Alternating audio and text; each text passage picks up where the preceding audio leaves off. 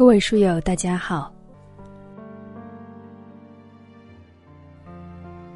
慈悲与智慧本来不可分离，有智慧才有慈悲，有慈悲才体现智慧。一，让别人快乐是慈悲。读过一篇幸运餐桌的故事，丹尼是一家餐厅的老板，由于经济不景气，已经亏损三个月了。丹尼决定过了今晚就歇业。正是晚餐的高峰时期，餐厅里只坐着一对父子，只点了一份套餐。这时候进来一位脸色阴沉的人，丹尼想，这可能是本店最后一个客人了，不如多招待一点吧。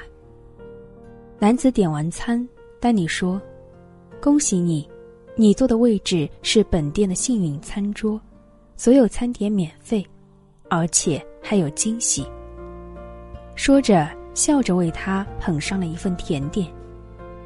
男子惊讶地说：“没想到我这么幸运。”阴郁的脸上露出了笑容。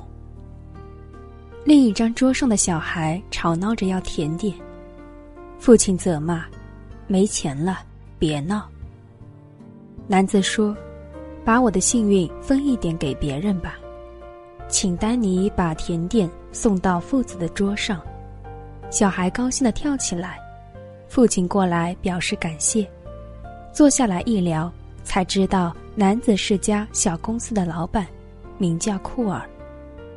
库尔问那位父亲做什么工作，他沮丧地说：“我原是一名产销经理，因公司营运不佳，老板通知我月底。”库尔说。我的公司恰好需要这方面的人才，有兴趣来试试吗？这位父亲非常的高兴，当即约好明天去公司面谈。经过这样一件事，丹尼决定再坚持一阵子，并每天选出一张幸运餐桌，免费招待坐在那张桌子上的客人。消息传出，许多人都好奇的来碰碰运气。而餐厅的生意居然起死回生。库尔也成了餐厅的常客，并与丹尼成了好朋友。有一天，库尔告诉丹尼那天晚上发生的事情。那天晚上，我打算饱餐一顿后结束自己的生命，因为我的妻子嫌我工作忙，忽略了他，跟着另一个男人跑了。我感到自己一无是处。我灰心到了极点，但那天晚上，当我把幸运分给别人，看到别人开心的回应，我突然感到自己还是有用的。于是，我决定重新开始人生。真正的慈悲就是让他人快乐。佛教教义说一切皆空，但如果执着于空，就是玩空，与觉悟就远了。对治顽空的办法就是慈悲，为人拔苦，给人快乐。在这个给予的过程当中，才能领悟真正的快乐。二，让自己快乐是智慧。三毛是一个著名的流浪作家，他的作品曾经脍炙一时。他的一篇小文能让自己快乐是一种能力，令人在不知不觉之间就会。会心的笑起来。不到三千字的文章，竟然讲到了二十一次不亦乐乎。有什么事情令三毛如此不亦乐乎呢？是举几例：清晨起床，喝冷茶一杯，慢打太极拳数分钟，打到一半忘记如何续下去，从头再打，依然打不下去，干脆停止。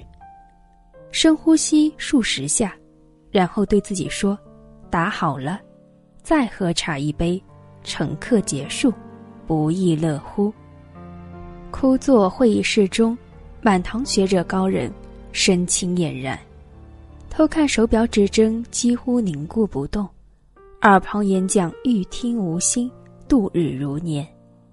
突见岸上会议陈氏数张，悄悄以来折纸船。船好，轻放桌上，推来推去玩耍；再看腕表，风筝又一两个，不亦乐乎。数日前与朋友约定会面，数日后完全忘却，惊觉时日已过，即打电话道歉，发觉对方亦已忘怀，两不相欠，亦不再约，不亦乐乎。匆忙出门，用力绑鞋带，鞋带断了，丢在墙角。回家来，发觉鞋带可以系辫子，于是再将另一只拉断。得心头神一副，不亦乐乎。生活中的任何一件小事都足以不亦乐乎，这就是三毛的快乐之道。生活本来就是快乐的，风雨大可以凭窗看雨线扯落，风雨小可以打把伞到窗下，听花儿开放的声音。晴天可以爬山。阴天可以下棋，雪夜可以饮酒，夏日可以吃冰。我们为什么不快乐？因为我们失去了简单快乐的能力。我们以为大富大贵、金山银山、大鱼大肉、前呼后拥才快乐，所以，我们付出所有去追逐，这反而给心灵附上了枷锁。亲情淡漠了，友情打折了，爱心消失了，在名将利锁的禁锢之下，那颗纤尘不染的灵明之心，像顽石一样被丢弃荒野了。那才是快乐的源泉和宝石。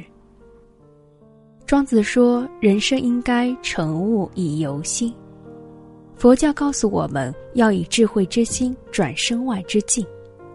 我们却被物质奴役，被外境所转，人生也就难得开口笑了。让自己快乐是智慧，智慧不在他处，而深藏自己的内心。你要了解外在世界变动不居，你的身体也在变化，终有一天会离开你，你也会告别曾经拥有的一切。唯一不变的，只能是你的那颗清净心，只有它能陪伴你生生世世。清净的心不需要任何的装饰，善护念这颗心，才是人生的大智慧，才是真正的快乐。让别人快乐是慈悲，让自己快乐是智慧。能够领悟让自己快乐的智慧。也就懂得了慈悲。在这个世界上，人人是一个渺小的生命，但因为能让别人快乐，能觉悟自己快乐，就能大其心胸，获得不一样的崇高体验。